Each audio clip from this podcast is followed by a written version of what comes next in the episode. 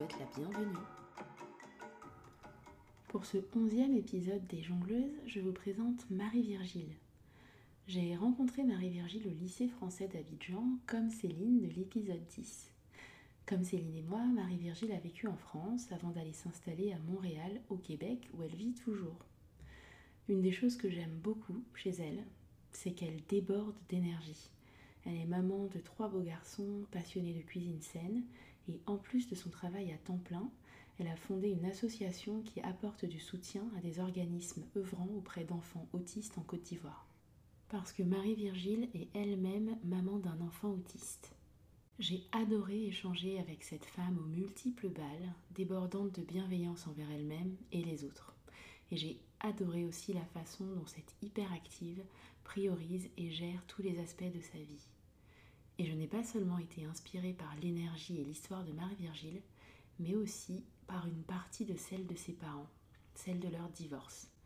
Celle de sa mère qui a brisé bon nombre d'injonctions en demandant le divorce dans un contexte où il était rare, et celle de son père qui a tenu à avoir la garde de ses filles et à leur faire une enfance heureuse malgré tout. Dans cette conversation, nous avons beaucoup parlé d'amour. D'amour qui se finit et de l'impact que ça peut avoir sur des enfants, d'amour de jeunesse, d'amour maternel, mais aussi d'amour de soi. Nous avons aussi parlé d'autisme, de santé mentale, de thérapie et également d'adaptation en tant que femme noire en France, puis au Québec. J'espère que cet épisode vous inspirera autant que Marie-Virgile m'inspire. Bonne écoute.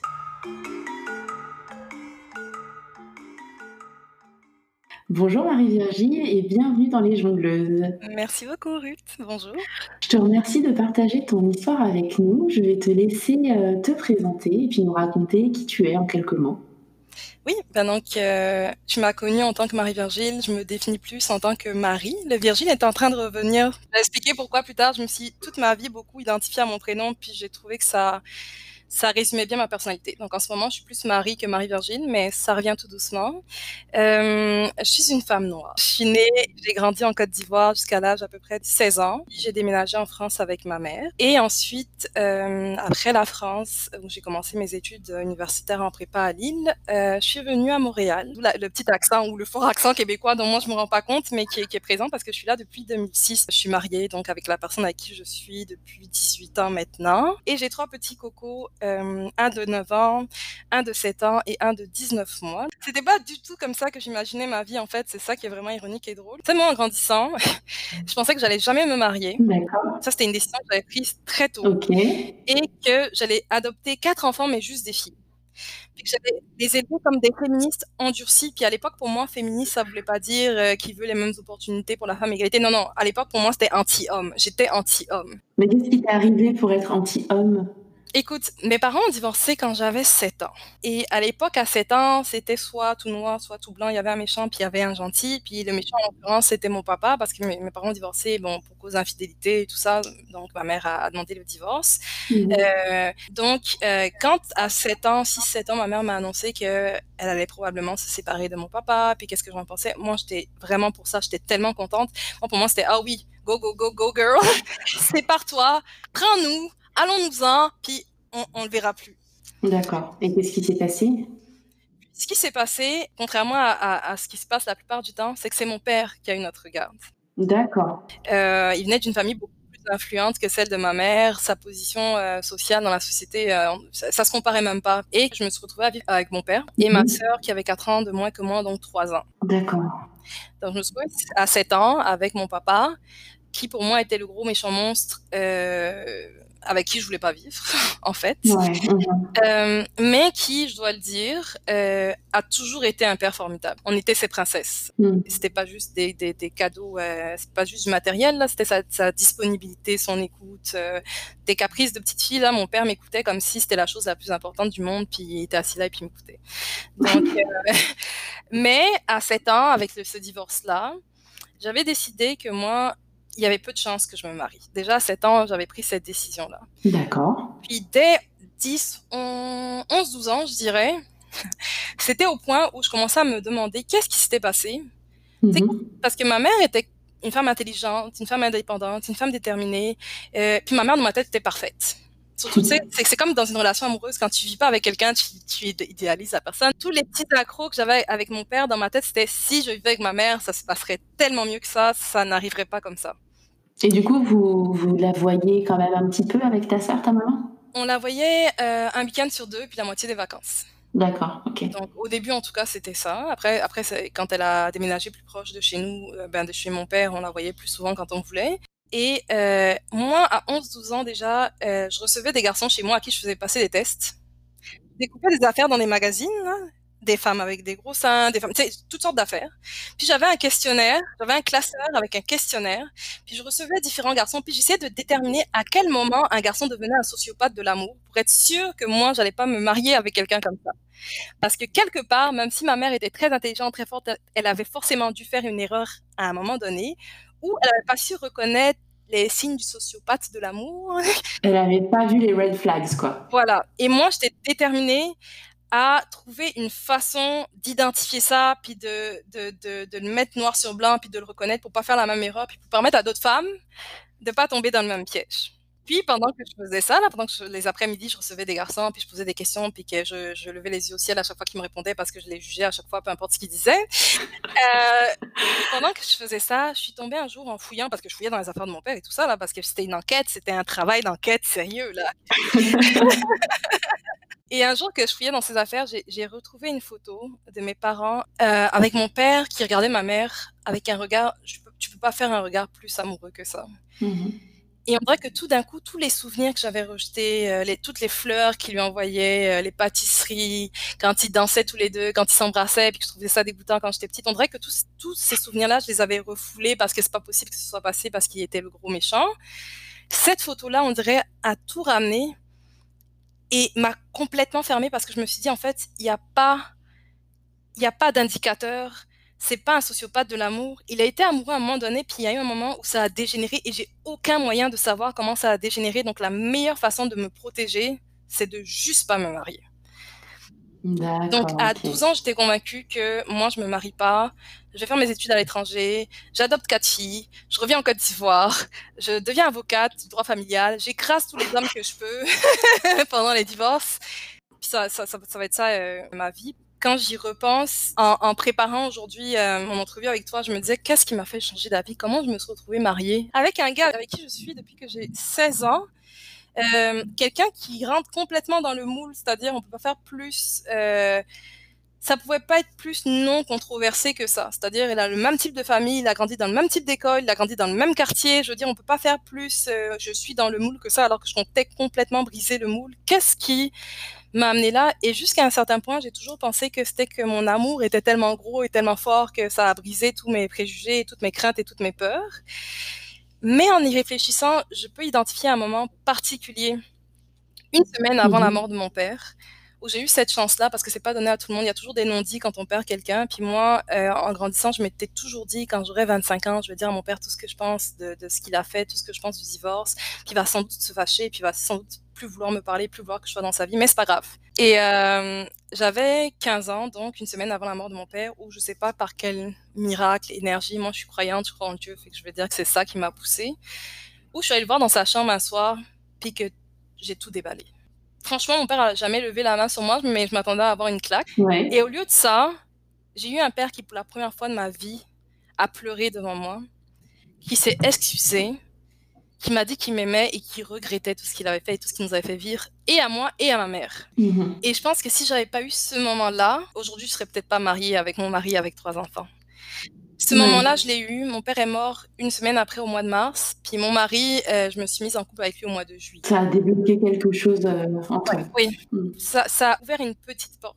Donc je pense que c'est cette petite ouverture-là qui a laissé passer une petite lumière, puis que cette lumière-là a grandi au fur et à mesure, qui fait que je me, je me retrouve euh, dans le rôle que je joue aujourd'hui d'épouse, de maman et de tout ça. D'accord. Et tu m'as dit tout à l'heure que tu étais partie en France à 15 ans et demi. Oui, alors en septembre, mon mari quittait la Côte d'Ivoire, il venait juste d'avoir son baccalauréat. Donc on a eu très peu de temps ensemble. Et moi, en Mhm. janvier, je quittais la Côte d'Ivoire pour aller en France euh, m'installer euh, définitivement avec ma mère. Alors en janvier, tu quittais la Côte d'Ivoire suite au coup d'État ou pas du tout? Non, en fait, mon père est décédé au moment où ma mère s'apprêtait à aller vivre avec mon beau-père, qui était médecin en France. Et nous, on était censés, ma sœur et moi, aller aussi en France France, mais en internat.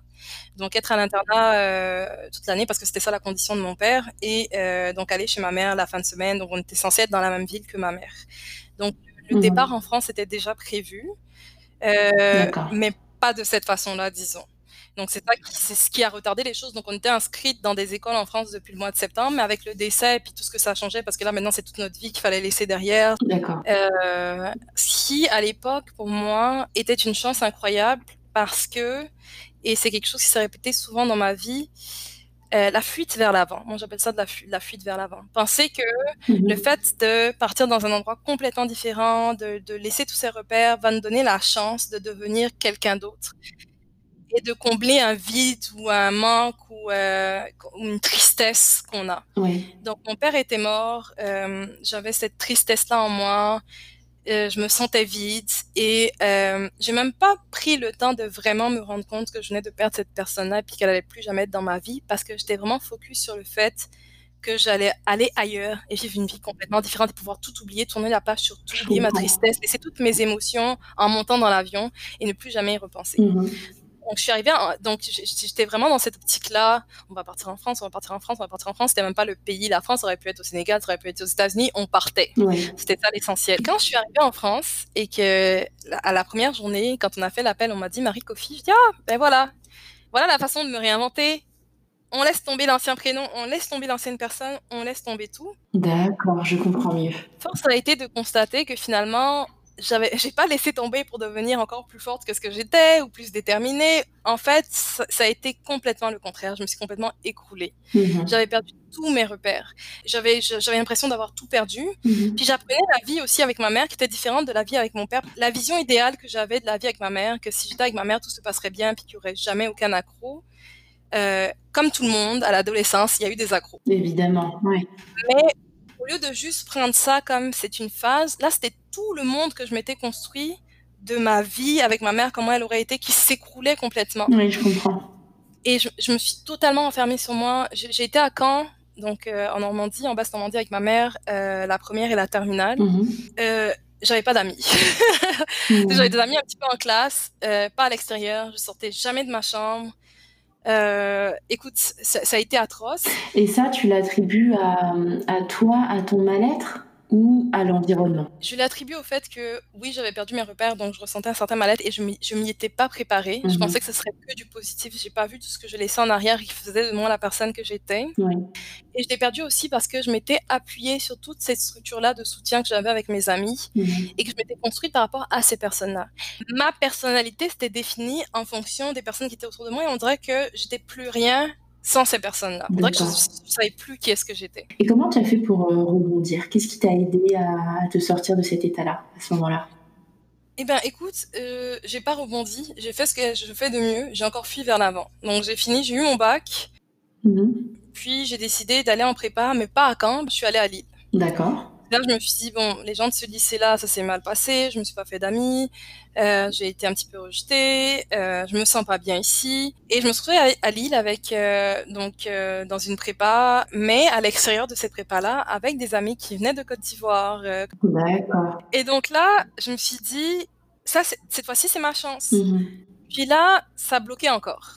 Et je, je pouvais pas dire quoi. Puis là, c'était vraiment un gros mal-être. Puis toutes les émotions revenaient. Les émotions du divorce de mes parents, les émotions de la mort de mon père. Là, on dirait que le fait, là, de plus être avec ma mère, avec mes sœurs, puis d'être... j'a- J'allais à l'école, je voyais mes amis, puis j'entrais chez moi, puis je pleurais. Il n'y avait plus de couvercle dessus, quoi. Plus, de, plus nulle part où fuir. Non, non, tout sortait. Puis là, j'avais pas pensé à une chose, c'est qu'après la prépa, normalement, tu passes un concours. Ouais, absolument. Déjà, la première année de prépa, c'est une année comme assez charnière. Là, il y en a plein qui se font renvoyer, qui échouent et tout ça. Bon, j'étais passée en deuxième année, puis je trouvais que c'était déjà, euh, je trouvais que c'était déjà une réussite suffisante pour moi. J'avais pas, je voulais pas risquer le concours, je voulais pas risquer l'échec. Puis cette année-là, donc euh, entre la première année et la deuxième année, il y a une fille qui a quitté euh, la prépa Mhm. pour aller dans une école de commerce ici au Canada, qui se faisait sur dossier, pas sur concours. D'accord. Et l'été, justement, entre la première année et la deuxième année, j'étais venue en vacances. Mon mari était déjà venu en vacances plusieurs fois en France pour qu'on puisse se voir. Puis là, c'était la première fois où moi, je venais au Québec, euh, chez lui, euh, pour le voir. Donc vous étiez toujours ensemble. euh, Oui, on était toujours ensemble. On avait fait, ça faisait trois ans qu'on était à distance, donc lui était au Canada. On se voyait peut-être chaque six mois, et encore. Parce qu'à cet âge-là, c'est pas vraiment toi qui décides de quand est-ce que tu voyages. Tout à fait, tout. Donc, on s'était vu peut-être deux fois en France, une fois en Côte d'Ivoire, et là, j'étais allée au Québec, donc on s'était vu quatre fois, Mhm. en trois ans presque. Mhm. Et euh, j'étais venue en vacances et j'avais vraiment aimé la ville.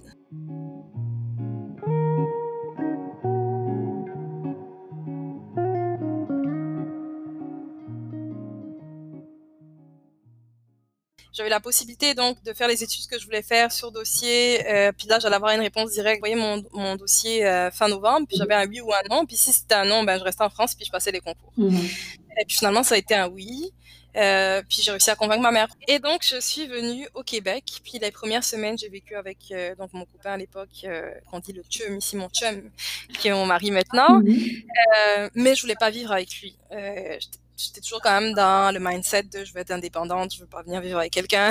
On a vécu trois ans à distance, je vais pas tout de suite euh, me mettre euh, dans le même appart que quelqu'un. Mhm. Donc, j'ai fait un deux semaines chez lui, le temps de me chercher un appart. Puis là, encore une nouvelle fois, c'était la chance de me réinventer. Et là, j'allais apprendre de mes erreurs, je repartais à zéro. Puis là, euh, un petit peu comme je dis, une relation à distance, on, on idéalise des choses. Et moi, je suis arrivée, donc en tant que quelqu'un qui s'était pas vraiment construit de vie, de réseau, ni rien quand elle était en France, parce que j'étais en dépression totale. Mhm. Et je suis arrivée trouver quelqu'un ici qui avait une vie.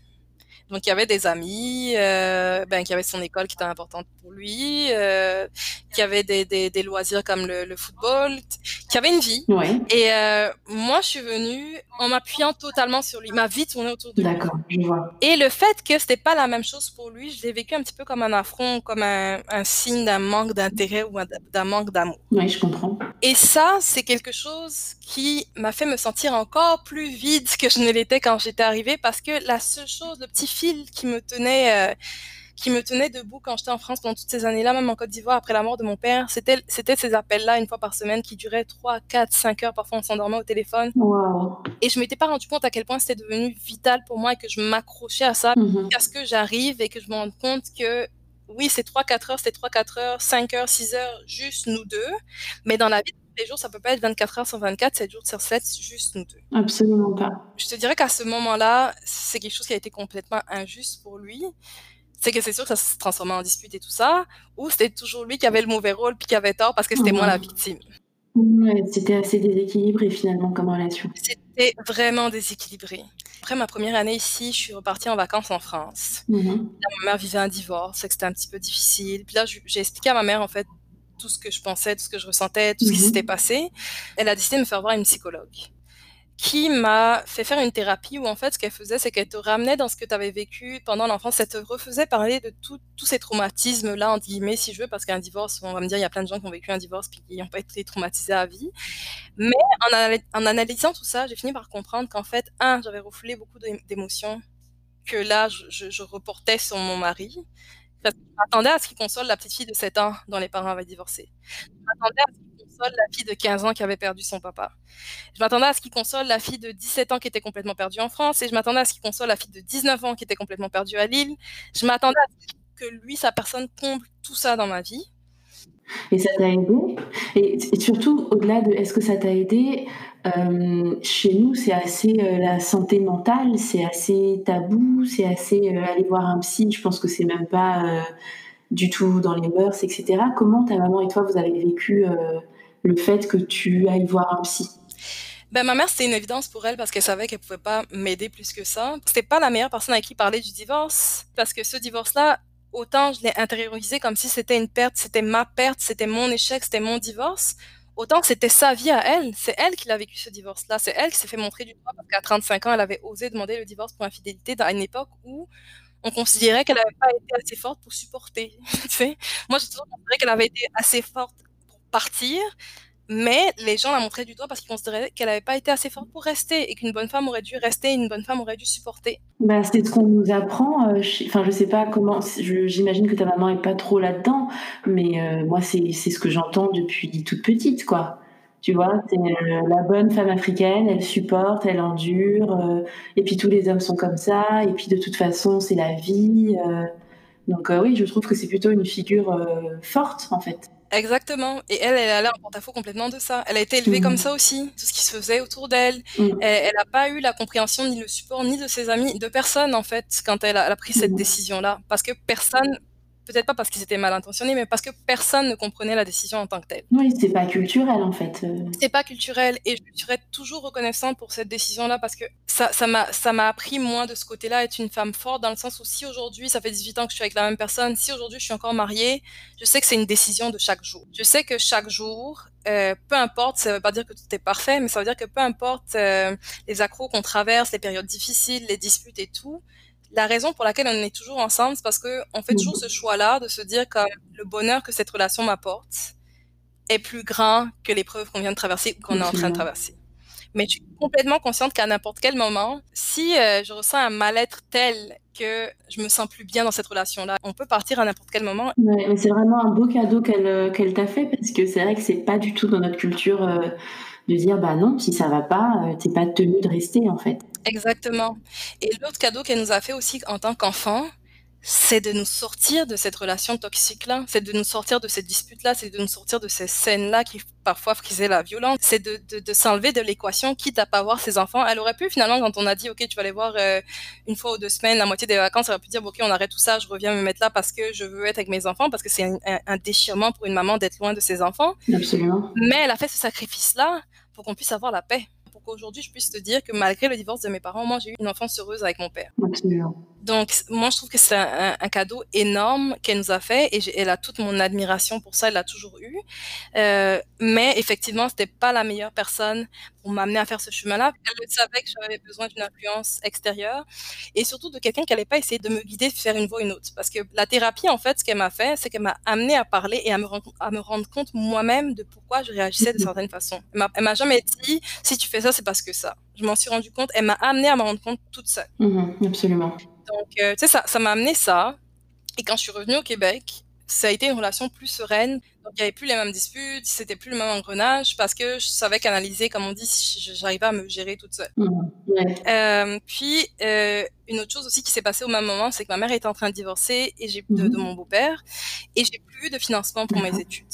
Donc, je me suis retrouvée à devoir travailler pendant mes études, ce qui n'était pas le cas de beaucoup de personnes ici qui venaient de l'étranger que je connaissais. Donc j'avais des problèmes plus terre à terre. J'avais un crédit étudiant que j'avais pris en France à rembourser et je tenais à payer la moitié du loyer parce que je voulais pas être dépendante de qui que ce soit. Alors j'avais des problèmes plus terre à terre de comment je vais manger aujourd'hui. Il m'arrivait là d'aller au travail de 10h à 22h et de pas manger de la journée et de pas le dire à mon mari parce que je voulais pas qui, qui, qui me donne de l'argent, c'était c'était impensable. donc euh, j'allais, je faisais ma journée, je revenais, j'étais complètement épuisée. Je voulais pas dire à mon mari parce que je voulais pas son argent, je voulais pas dire à ma mère parce que je voulais pas qu'elle s'inquiète. Mm-hmm. Donc euh, tu sais, ça a été une période où j'avais des problèmes. Euh, disons que je m'inquiétais plus de la fin du mois que de la fin du monde. Donc, euh, j'avais des problèmes un peu moins existentiels et plus terre à terre. J'ai plus de temps pour mes états Exactement, je comprends. Et donc, on a évolué comme ça pendant un certain temps. Euh, j'ai eu de la chance, en fait, quand j'ai commencé à travailler pendant mes études, j'ai eu des petits boulots. Euh, tu sais, j'ai été caissière, j'ai été vendeuse, j'ai été réceptionniste. Mhm. Puis avec beaucoup de chance, même pas six mois après avoir commencé à travailler, j'ai trouvé un travail en comptabilité qui était en fait mon domaine d'études. D'accord. Et donc, dès l'âge de 21 ans, j'ai commencé à accumuler de l'expérience dans mon domaine d'études. Mhm. Et c'est ce qui fait qu'aujourd'hui, aujourd'hui, j'ai un poste de direction administrative parce que au moment où on finissait tous nos études, les autres avaient zéro année d'expérience. Puis moi, j'avais la chance d'avoir, même si ça m'a fait prendre du retard dans mes études, j'avais la chance d'avoir déjà cinq ans d'expérience derrière moi. Ah oui, c'est génial. Mhm. Ça a été quand même un mal pour un bien. euh, puis, euh, c'est à ce moment-là que j'ai eu la plus belle surprise de ma vie, c'est-à-dire mon premier petit coco, qui n'était pas vraiment prévu à ce moment-là.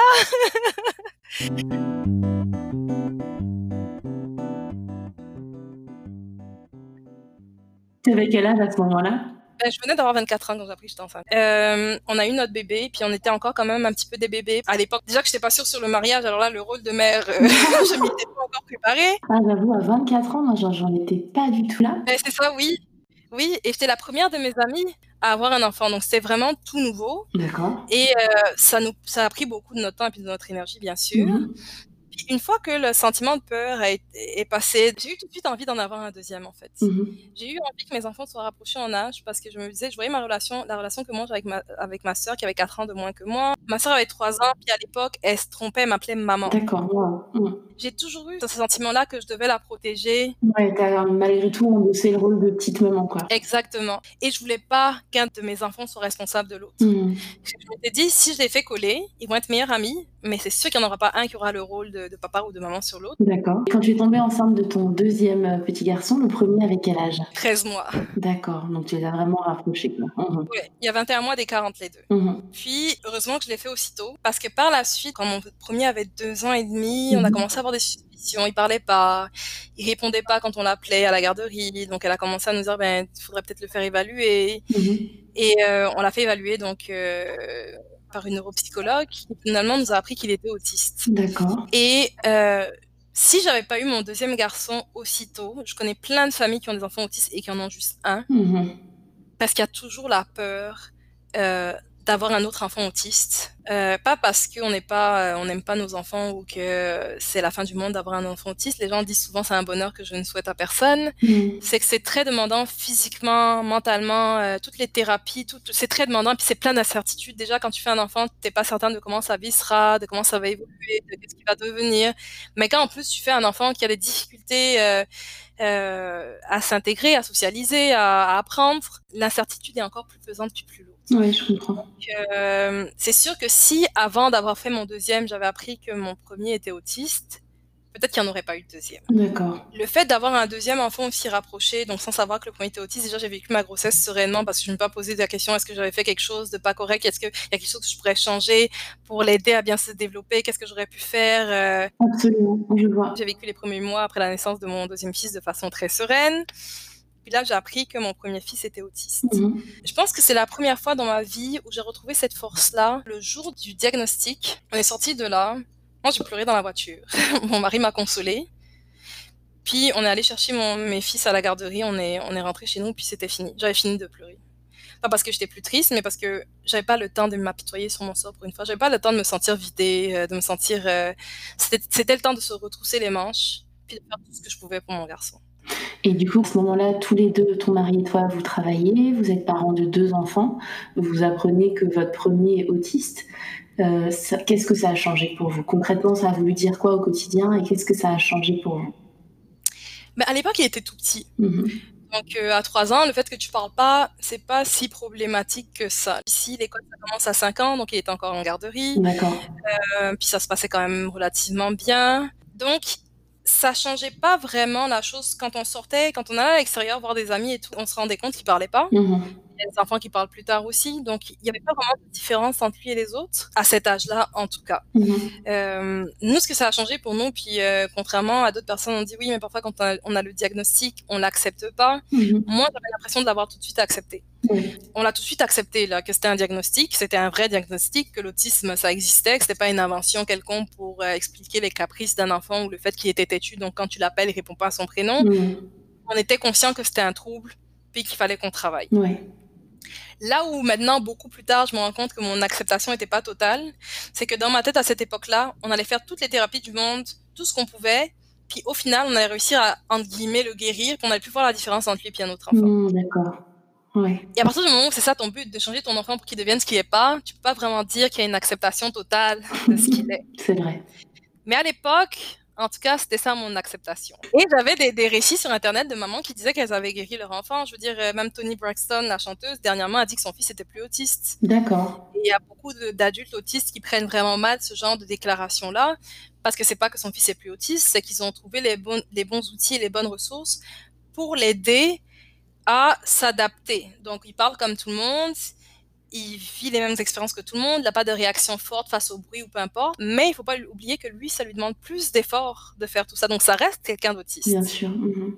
C'est quelqu'un d'autiste, d'autonome, d'intégré et tout ça, mais il faut pas minimiser le fait que parce qu'il a l'air normal, Mhm. entre guillemets, neurotypique, il est plus autiste, c'est juste que ce que toi tu fais sans même y réfléchir, mais lui ça lui demande de un plus long trajet. Mhm. Mais Mais à force de le faire, et puis à force de trouver des outils, Il intègre. c'est ça, il intègre, puis le trajet te paraît moins long. Donc tu lui parles, euh, au lieu de prendre cinq minutes pour te répondre, il te répond tout de suite. Parce qu'il a fait la, la, le circuit dans sa tête plusieurs fois, puis finalement, euh, il y arrive plus facilement à trouver le tiroir dans lequel trouver la réponse ou l'interaction qu'il faut avoir ou la réaction qu'il faut avoir, mais ça ne veut pas dire que ça lui demande pas une recherche. Mmh, mmh. Ça, c'est juste maintenant que je l'ai compris. C'est juste maintenant parce que je suis des pages comme la neurodiversité qui sont faites par des adultes autistes et pas par des thérapeutes ou par des parents.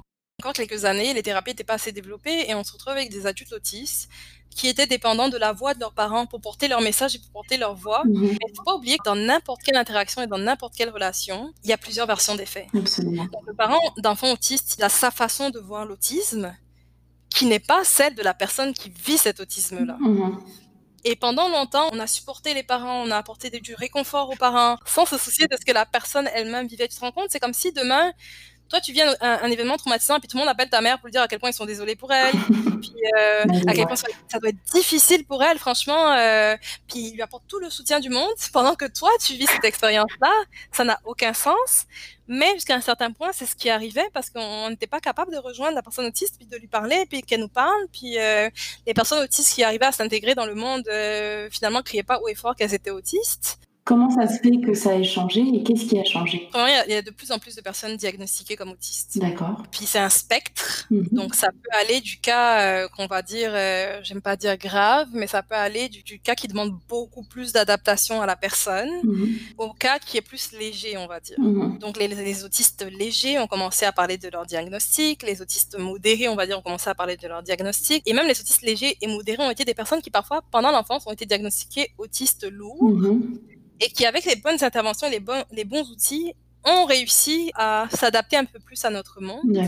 Et à trouver des, des, mécanismes en fait, euh, des façons de s'adapter et puis de supporter en fait le monde dans lequel on vit, mmh. euh, qui, qui peut être parfois difficile pour eux. C'est ces personnes-là qui ont donné une voix, une vraie, une véritable voix à l'autisme. Mmh. Les thérapies aussi, les études, parce qu'il y a eu de plus en plus de personnes, euh, de personnes diagnostiquées, donc il y a eu de plus en plus de thérapies qui ont été développées. Euh, maintenant ici au Québec, il y a une clinique qui a été fondée par une personne autiste et une professionnelle de la santé sur les expériences de ces personnes-là et qui a un mode de thérapie complètement différente de ce que moi au début j'ai appliqué avec mon fils. Alors du coup, euh, quand on préparait l'interview, tu m'as parlé de la clinique Saccade, c'est de celle-là dont tu parlais? Oui, oui c'est de celle-là. Tu m'as dit que tu t'étais formée aussi? Oui, la première formation expliquait un petit peu c'était quoi l'autisme. Pour être franche, ça m'embêtait un peu de devoir prendre ces formations-là avant les, les, autres parce que je me disais, je sais c'est quoi l'autisme, c'est bon, je pourrais prendre d'autres qui apprend à communiquer avec un enfant autiste, puis c'est de ça dont j'ai besoin. Mmh. Et puis finalement, j'ai tout réappris à cette formation-là. Puis c'est ça qui m'a permis aussi d'aller chercher d'autres adultes autistes, de lire leurs témoignages, parce que je me suis rendu compte que les thérapies que j'appliquais, que moi on m'a conseillé quand on a eu le diagnostic et que j'ai appliqué avec mon fils, sont considérées par certaines personnes autistes comme de la maltraitance. D'accord. Une des choses qu'il peut avoir, on appelle ça des comportements stéréotypés. Donc un autiste peut euh, faire du, ce qu'on appelle du flapping, donc battre des mains, mmh. euh, taper des mains, mmh. se bercer de gauche à droite, se bercer d'avant en arrière. Et avant, dans les thérapies, pour amener ton enfant à s'intégrer, à être plus normal, on mmh. essayait de le faire arrêter de faire ça. Parce qu'on n'avait jamais posé la question, puisque peut-être c'était pas possible, pourquoi il le faisait. Moi, mon enfant est principalement non-verbal. Ça veut dire que s'il peut éviter de parler, il va éviter de parler. D'accord. Il a fallu qu'il y ait des adultes qui, qui soient capables de s'exprimer et qui avaient vécu ça quand ils étaient petits pour nous dire que euh, ils ont besoin de se bercer. Ils ont besoin parfois de courir de gauche à droite parce qu'il y a trop d'informations qui rentrent en même temps Mmh. Et que la seule façon de pouvoir traiter cette information-là, c'est de pouvoir extérioriser physiquement quelque chose. Euh, et il me disait, par exemple, se bercer de gauche à droite parce que leur sens de proprioception, là, de, de comment tu es dans l'espace, parfois est complètement déboussolé. Euh, c'est comme si toi, d'un coup, tu sentais plus tes bras, tu avais l'impression de te dématérialiser. Donc, tu as besoin de bouger pour ressentir un peu ton corps. Dans l'espace. C'est qu'un enfant autiste qui court pour se jeter contre un mur, c'est pas parce que, comme avant, on parlait, avant, on parlait d'automutilation. On mmh. disait qu'il faisait ça pour se faire mal. Puis il a fallu parler à des, à des personnes autistes pour se rendre compte que non, ils, ils sont pas maso, ils vont pas se jeter contre des murs pour se faire mal, ils sont jetés contre les murs parce que dans leur cerveau, ils ont vraiment l'impression qu'ils sont en train de perdre tous leurs membres et qu'ils ont besoin d'aller toucher quelque chose pour sentir que leur corps est toujours là. Ok, ça y est, je suis là. Oui, je comprends. Et oui, effectivement, on peut pas laisser un enfant courir se jeter contre le mur parce qu'il peut le faire trop fort, il peut se faire mal, il peut faire mal aux autres. Si quelqu'un est sur le passage, il se rend même pas compte parfois. Mais au lieu de l'en empêcher, on peut trouver d'autres techniques. On peut lui faire des pressions sur le mmh, corps, mmh. on peut lui mettre une couverture lourde. Il y a des, des, des outils à leur apporter pour remplacer peut-être ces comportements-là, s'il faut les remplacer, s'ils sont dangereux. Mais on s'entend que quelqu'un qui bat des mains, c'est dangereux pour personne. Mais du coup, c'est vraiment précieux que ces voix-là euh, se fassent entendre aujourd'hui, quoi. C'est vraiment, euh, vraiment une chance, quoi. Exactement et moi je je pense que tous les parents qui ont des enfants à besoins particuliers, quel que soit le besoin, oui, doivent se fier aux thérapeutes, heu, mais doivent se fier aussi aller chercher des témoignages de personnes qui ont vécu la même situation Mmh mh. et se fier aussi à leur jugement sur leur propre enfant. Mmh mh. Parce que des fois, on m'a proposé des choses où je trouvais que ça faisait aucun sens avec mon garçon à moi, mais parce que je me disais: «La personne sait mieux que moi», qu'encore une fois, je l'ai eu à 24 ans. Donc je prenais tous les conseils de thérapeutes, de parents, de la famille et là, je me suis dit: «À un moment donné, il faut que tu arrêtes d'écouter tout le monde, il faut que tu» Se faire confiance et faire confiance à ton enfant, à ton intuition, heu Oui, oui. et ça, c'est quelque chose que tu arrives à faire plus aujourd'hui? C'est quelque chose que j'arrive à faire un peu plus. C'est sûr qu'il grandit, heu, les défis deviennent plus plus difficiles à gérer. Une crise d'un enfant de 3 ans qui se jette, qui lance des choses, heu, tu peux encore le maîtriser physiquement. Mmh mh. Quand il a 9 ans, là, il a 9 ans, il m'arrive à l'épaule. C'est un petit peu plus difficile, heu, c'est un petit peu plus difficile à gérer. Il a son petit caractère qui s'installe aussi, donc maintenant les crises, c'est plus juste quand il se sent attaqué ou quand sensoriellement ça va pas. Les crises, ça peut juste être parce que j'ai dit non à la télé Mmh mh. et là, il y a il faut faire la différence entre l'autisme et puis le comportement. Il faut faire la différence entre l'enfant qui accepte pas un refus, puis la personne autiste qui vit une agression et ça, c'est encore un petit peu difficile à faire. Mais heu, oui, parfois, heu, on confond un peu, on n'est pas trop sûr sur quel pied danser et puis même avec des professionnels, ils te disent: «On va essayer telle thérapie», mais on n'est pas sûr que ça marche et que c'est de l'essai et erreur à chaque fois Mmh mh. et je pense que l'acceptation totale, c'est comme ça qu'elle est venue. C'est que je me suis dit: «OK, on va le changer, on va le rééduquer», ils appellent ça de la rééducation à l'époque. On va le rééduquer et puis il va paraître normal, puis c'est mon but, Mmh mh. puis ça va fonctionner et à chaque thérapie qu'on a faite, puis qu'on a eu, oui, on a eu des résultats quand même, ça l'a aidé sur certaines choses, mais on n'a pas eu la thérapie miracle qui a tout changé. Donc à chaque déception, à chaque fois que j'ai essayé une thérapie et puis finalement j'ai pas eu le gros miracle auquel je m'attendais, on dirait qu'à chaque fois, l'acceptation est venue un petit peu plus. Mmh. À chaque fois, je me suis rendu compte: «OK, cette solution-là, c'est pas la solution miracle, peut-être la prochaine. OK, non, c'est pas la solution miracle, peut-être la prochaine. OK, non, peut-être la prochaine». Puis au bout de 5-6 fois, tu te dis: «OK, peut-être qu'il y en a pas de solution miracle». Ouais. Peut-être qu'en fait, la solution miracle, c'est de trouver la combinaison de choses qui lui permettent, heu, d'accéder à ce dont il a besoin pour évoluer. Mmh Pas de devenir normal, pas d'avoir l'air normal, mais à accéder à son plein potentiel et dans la vie de tous les jours, c'est sûr qu'avoir un enfant autiste, heu, ça a changé beaucoup de choses pour nous, heu, dans le sens où, heu, je veux dire, par exemple, il supporte pas la pesanteur, il peut pas prendre l'ascenseur. Mmh mh. L'avion, on le prend parfois, on n'a pas le choix, nos nos familles vivent, ailleurs qu'ici, mais c'est très difficile, donc ça limite nos voyages, Ouais.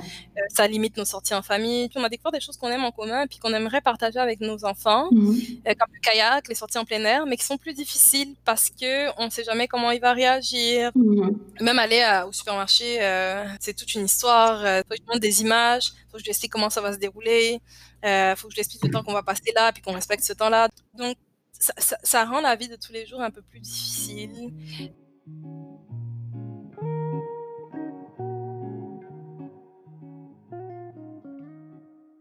Mais alors du coup, hem, comment vous jonglez avec ça en tant que famille? Parce qu'aujourd'hui, en plus, vous avez un 3e petit garçon qui est tout petit, heu, Ouais. tu es maman de 3 garçons, Ouais. comment comment ça marche? Comment tout ce petit monde-là vit ensemble? Comment vous vous faites tourner votre petite affaire? On essaie de donner du temps à chacun, ça c'est sûr. Mmh mh. En individuel, même si on passe on passe beaucoup de temps tous les 5 ensemble, mais j'ai toujours trouvé que c'était important de donner du temps, heu, ben, pour l'instant, c'était à mon 2e, pour qu'il se sente aussi important que son frère, parce qu'on passe beaucoup de temps en rendez-vous avec son frère, à parler de son frère, à s'inquiéter de son frère. On accepte des choses de son frère qu'on n'accepterait pas de lui, de sa part. Mmh mh. Donc c'est sûr que si mon 2e commence à faire une crise et à ajouter des choses, heu, il aura une conséquence, Mmh comme on mh. dit, pour pas dire une punition. Heu, par contre, quand son frère le fait, là, on dit: «Essaie de comprendre». Fait que ça peut paraître très injuste pour lui Mmh mh. et cette responsabilité-là que je voulais pas que mon enfant ait, que je voulais pas qu'il grandisse trop tôt, comme moi avec le divorce de mes parents, finalement, elle arrive parce qu'il a un frère qui est différent. J'ai entendu se disputer dans un parc avec une autre personne pour dire: «Tu parles pas de mon frère comme ça». Est-ce que c'est le rôle que je voulais pas qu'il ait à jouer. Donc ce que j'essaie de faire, c'est d'accorder du temps tout seul à chaque enfant. J'ai des date night avec mon mari comme j'ai des date night avec mon 2e enfant. Donc ça m'est arrivé d'avoir une soirée s heu, resto ciné avec mon 2e, heu, juste nous 2 en tête à tête, heu, heu, de m'enfermer dans la chambre avec mon 2e pour regarder une émission qui nous plaît à tous les 2, heu. Puis Ouais. étant donné que lui, il fait des activités que mon 1er peut pas faire, des activités de groupe et tout ça, par exemple, lui, il joue au foot, mon mari joue au foot, donc c'est mon mari qui va aller avec lui. Sais, moi, j'ai commencé à prendre des cours de guitare avec mon 2e, fait que le prof venait et puis on prenait notre cours de guitare à 2, puis on pratiquait à 2. Mmh mh. Hem, donc essayer d'avoir ce genre d'activité-là et puis là, il y a un 3e, fait qu'il va falloir commencer à avoir des activités avec le 3e quand il sera rendu à cet âge-là. Mais le fait d'avoir un enfant autiste m'a fait vivre beaucoup plus tôt, je pense, un deuil, une sorte de deuil que tous les parents vivent à un moment donné de leur vie. À un moment donné, tu te rends compte que malgré le fait que tu as fait de tout ton possible pour avoir une attente pour ton enfant, tu en avais quand même quelques-unes. Puis ton enfant, tu le voyais quand même comme un prolongement de toi-même. Et à un moment donné, je pense à un moment donné, tu te rends compte que ben, ton enfant, peut-être qu'il n'aime pas les mêmes choses que toi qu'il n'a pas le même caractère que toi. Qu'en fait, peut-être même qu'il a la même personnalité que le genre de personne que tu détestais à l'époque.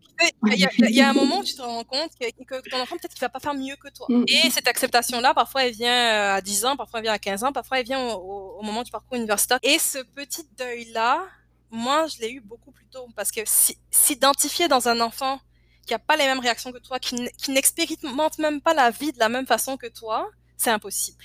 Et c'est un immense cadeau, je pense, qu'il m'a fait en tant que mère, et c'est un immense cadeau qu'il a fait à ses frères.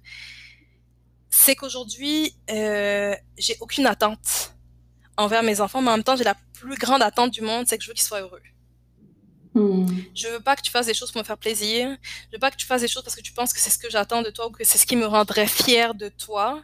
Ce qui me rendrait fier de toi, c'est que tu construises ton bonheur c'est que tu sois heureux dans ce que tu fais, dans qui tu aimes, dans qui tu es, et que tu, aies la liberté de changer ça à n'importe quel moment. J'adore. Euh, tu avais monté une association qui s'appelle Nirale pour euh, sensibiliser à l'autisme en Côte d'Ivoire. Pourquoi est-ce que tu as fondé cette association et pourquoi tu l'as tournée vers la Côte d'Ivoire? Euh, Nirale, déjà ça veut dire bénédiction. Puis Nirale, c'était un moment où on venait d'essayer une énième thérapie, euh, que ça fonctionnait pas, que je trouvais qu'il n'y avait pas d'aide assez ici au Québec euh, te permettre en fait d'accéder à des thérapies parce que financièrement aussi ça a un coût. Euh, et je trouvais que il n'y en avait pas assez, qu'il y avait beaucoup plus de choses que j'aurais voulu faire à ce moment-là pour mon fils et que je pouvais pas faire parce que soit question de temps, je travaille financièrement et puis tout ça, je pouvais pas le faire. Puis là, en, train de me regarder le nombril et puis de me dire oh, c'est vraiment difficile ma vie ici, je me disais mais qu'est-ce que ça aurait été si j'avais été à Abidjan? Qu'est-ce que ça aurait hmm. été dans un pays en, voie de développement? J'ai créé Nirale en me disant, bah, en étant ici, en ayant, en étant ici dans une société québécoise qui est quand même assez avancée sur les thérapies en autisme, même plus qu'en France, qui s'y connaît mieux, qui sont plus intégrés dans des écoles normales, dans des classes spécialisées, euh, il y a des éducatrices, il y a plein de gens formés. Je pourrais peut-être plus euh, faire des levées de fonds ici pour aider des gens là-bas.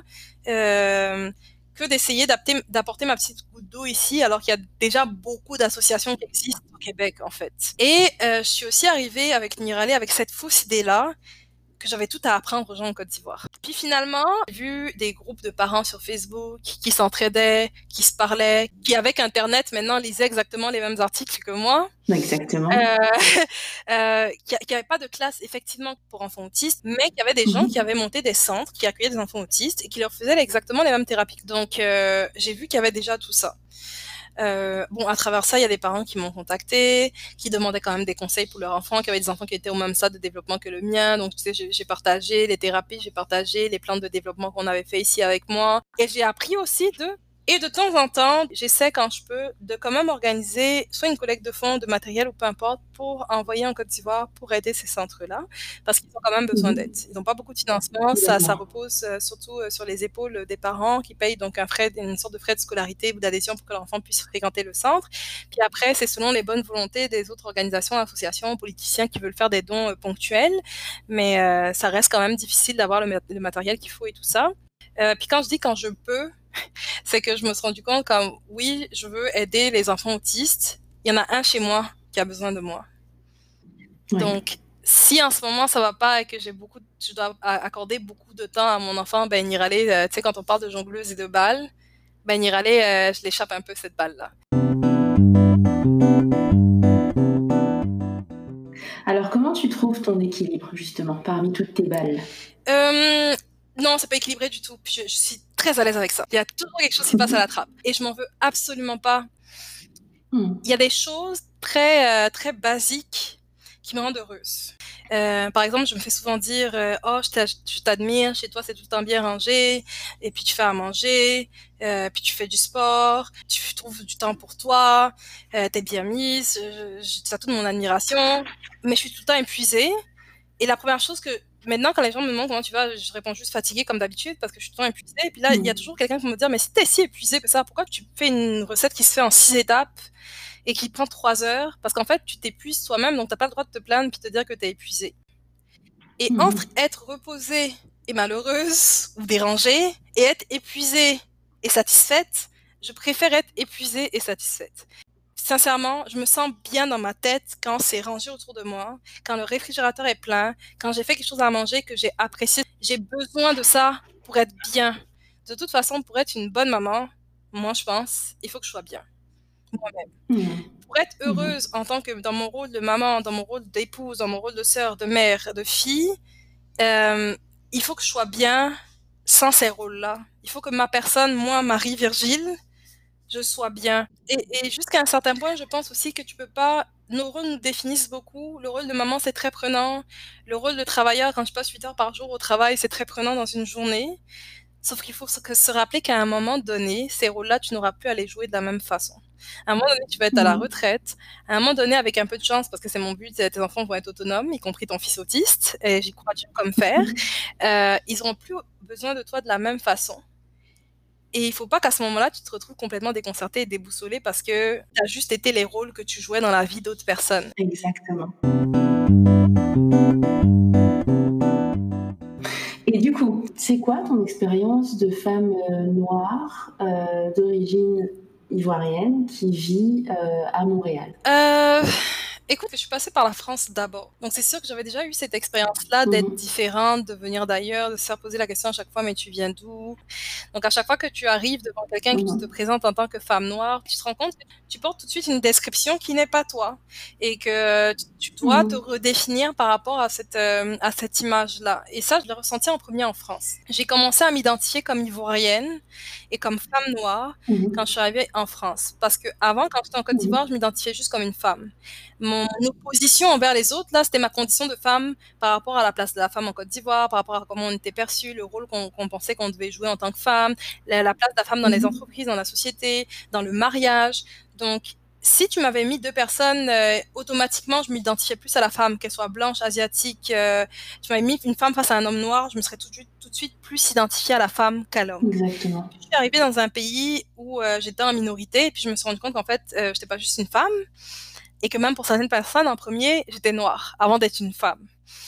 Euh, et ça, je l'ai beaucoup vécu en France d'abord, même si j'ai pas, j'ai pas eu à côtoyer le marché du travail ni quoi que ce soit. C'était plus à l'école, euh, les réactions, les questions que je me faisais poser, ou même les réactions des professeurs parfois, parce qu'ils avaient certains préjugés. Euh, et quand je suis arrivée au Québec, une des raisons pour lesquelles justement j'ai aimé Montréal, c'est que j'ai pas eu d'expérience négative. J'ai jamais eu à me poser la question, à part une fois où ça arrivait ici, en allant chercher du travail, d'arriver en entrevue et de me dire, oh, euh, il faut que je prouve que parce que je suis noire. Euh, je dis pas qu'il n'y a pas de racisme à Montréal, il y a du racisme partout, même en Côte d'Ivoire, mais c'est pas la première question que je me pose. Puis quand je me retrouve face à quelqu'un et que j'ai une réaction de la personne, je me dis pas c'est parce que je suis noire que la personne réagit comme ça. C'est un privilège vraiment que j'ai ici, qu'il n'y a pas partout en Amérique du Nord, on voit ce qui se passe aux États-Unis, et que j'avais pas en France. Mais je me suis jamais senti, euh, senti euh, qu'on m'identifiait par rapport à, ben, à cette identité-là de noir. D'abord. Oui, c'est comme oui, ça revient, oui, ça fait partie de moi. Et oui, j'en suis fière, et même ça me fait mal à chaque fois que je dis que j'en suis fière. C'est que c'est comme ça me fait mal à chaque fois que je dis que je suis fière d'être une femme. Être un état, là, tu tu devrais pas être fière d'être quelque chose. Euh, c'est une abomination pour moi, je vais le dire comme ça. Et la seule raison pour laquelle on est, on est obligé d'être fier d'être quoi que ce soit, c'est parce qu'il y a quelqu'un en face qui veut te faire croire que tu devrais avoir honte d'être ça. Et ça devient un mécanisme de défense, de protection, ou de, de, de, d'affirmation soi parce qu'on est obligé de le faire. Sinon, Mhm. il y a, aucune raison pour laquelle il faudrait être fier d'être quelque chose. Exactement. On devrait être fier de ce qu'on fait, de ce qu'on accomplit, pas de ce qu'on est. Je suis absolument d'accord avec toi. Ouais. Et euh, donc c'est comme ça que je le vis. Je suis une femme noire, je m'assume complètement à mon travail. Ils le savent là que je suis, je suis très influencée par mes origines. Ça c'est sûr et certain là dans tout ce que je dis, dans tout ce que je fais, dans les blagues que je fais, même avec mes cheveux, juste avec mes cheveux crépus, euh, je rentre pas dans le moule. Donc euh, Écoute, euh, je me sens vraiment bien au Québec pour ça. Je me sens bien accueillie au Québec. J'aime le Québec, j'aime vraiment le Québec, peut-être autant que j'aime la Côte d'Ivoire, plus sûrement que j'aime la France parce que j'ai passé plus de temps ici. Mais le fait de me faire dire d'où tu viens, me fait pas autant de mal que quand mes enfants se feront poser la question peut-être. Parce que eux, ils sont en train de grandir ici. Eux, ils s'identifient vraiment. Mon fils, quand il me dit quand je vais avoir une blonde, au lieu de me dire quand il va avoir une copine, lui, peut-être qu'un jour, s'il se met en plein visage, qui est censé venir d'ailleurs alors qu'il est né ici, qu'il a grandi ici, peut-être qu'il aura euh, une douleur que moi, j'ai pas. Et c'est pour ça que je trouve important aussi de moi, quand commencer à m'éduquer un peu plus sur mes racines, sur mon pays, pour lui transmettre ce savoir-là aussi, pour qu'il puisse en parler, pour qu'il puisse euh, savoir aussi que qu'il a ce métissage-là en lui, qu'il a cette part-là en lui, et puis que cette part-là se voit physiquement sur lui parce qu'il est noir. Tu es prête pour le questionnaire des jongleurs? Oui. Alors, on va parler de tes priorités. Parmi tes balles, est-ce qu'il y en a une que tu ne veux surtout pas laisser tomber? Moi. Parce que sans moi, plus rien ne tient. Puis euh, je l'ai appris, euh, je l'ai appris tard parce que je, je sais qu'il fallait mettre mon mariage avant, mes enfants avant, euh, ma mère, mes soeurs, mes amis, tous ceux qui comptaient sur moi. Mais s'il n'y a pas de moi, il n'y a plus tout ça. Est-ce qu'il y a une balle à laquelle tu aimerais donner plus de place? Mes enfants, j'ai toujours l'impression que c'est jamais assez. On va un peu jouer avec le temps maintenant. Une de tes balles de jongleuse te permet de voir le futur, pour toi ou pour d'autres. Est-ce que tu peux nous dire ce que tu y vois? Oui, j'aimerais y voir mes enfants, euh, ma mère et mes sœurs. Euh, j'ai toujours voulu que les personnes autour de moi soient heureux. Puis heureux pour moi, c'est pas c'est pas seulement des gros projets qui se construisent sur le long terme. C'est ce que tu fais au jour le jour. Euh, c'est une minute de bonheur par jour. C'est une journée qui s'est mal passée, puis tu prends une minute pour prendre un bain chaud avec des bougies, puis du vin rouge, puis ça, c'est c'est de s'apporter du bonheur un peu chaque jour. Fait si je me projette dans le futur, je vois pas une année de suite là, je vois une heure où chacun de mes enfants est heureux chez lui, euh, se sent complet avec lui-même, pas en fonction de la personne avec qui il est ou en fonction de moi. Euh, puis je vois ma mère et puis mes sœurs dans la même situation, puis je me vois, je me vois même pas dans la même pièce que mon mari. Je me vois en train de faire une activité et de me dire, oh, dans deux heures, je vais retrouver mon mari et puis être heureuse. D'accord. Une de tes balles te permet d'envoyer un message à la Marie ou à la Marie-Virgile du passé. Elle a quel âge et tu lui dis quoi? Euh, à n'importe quel âge, mais je pense que le plus tôt serait le mieux. Je lui dirais juste fais-toi plus confiance. D'accord. Est-ce que tu peux partager avec nous la personnalité, ou plusieurs, si tu as envie, qui t'inspire et pourquoi? Je pense à Paul-Marie Assandre, que peut-être les gens ne connaissent pas parce que c'est une Ivoirienne, qui a écrit un livre, qui a une marque de vêtements, euh, qui a un atelier de confiance en soi et d'acceptation de son corps, qui monte des spectacles de danse en Côte d'Ivoire. Gwyneth Paltrow, pourquoi? Parce que c'était une actrice. Puis que moi, je la voyais comme la petite actrice bien propre, mise sur soi, euh, qui sait comment s'habiller euh, et tout ça. Puis je l'ai vue à la télé sur Netflix en train de parler de plaisir féminin. Et elle a un site internet coupe qui est un site de lifestyle qui parle un petit peu d'alimentation, et c'est quelqu'un que j'aurais jamais imaginé dans ce rôle-là. Et ce qui me plaît dans ce genre de personne-là, c'est de ne pas se laisser enfermer dans une boîte et d'explorer tout ce qu'il y a à explorer. Donc oui, je suis actrice et j'aime ça, puis elle continue de faire quelques petites séries, mais je veux aussi parler d'alimentation, puis de santé, puis je veux aussi parler de la sexualité féminine, puis je veux aussi vendre des vêtements, puis des produits, et je fais tout ça.